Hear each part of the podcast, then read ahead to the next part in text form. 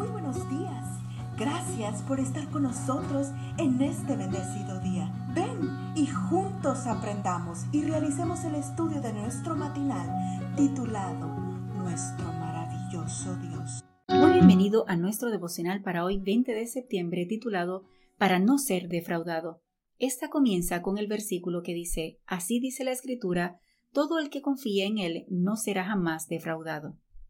La vida de Charles Colson bien podría haberse considerado una perfecta historia de éxito. Como abogado asesor del presidente Richard Nixon, gozaba de prestigio y poder.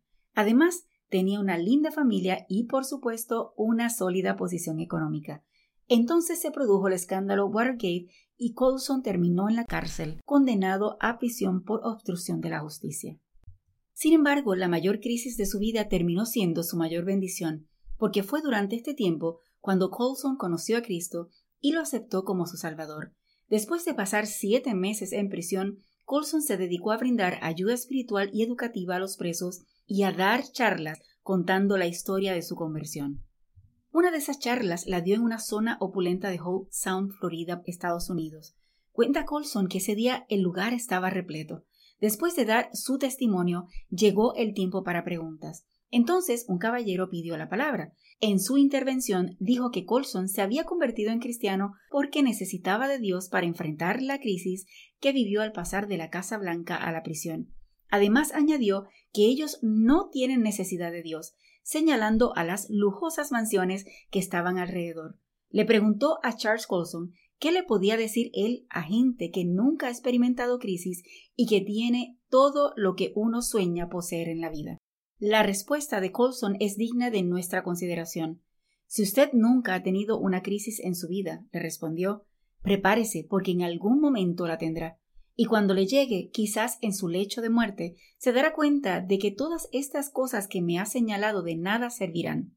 Además, no comparto eso de que ninguno de los aquí presentes ha experimentado una crisis. Cuenta Colson que cuando la sesión terminó eran tantos los que querían hablar con él que no pudo salir del lugar por largo rato.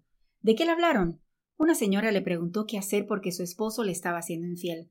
Otra quería saber cómo ayudar a sus dos hijos que estaban consumiendo drogas. Un señor necesitaba ayuda con su esposa alcohólica. Colson tenía toda la razón.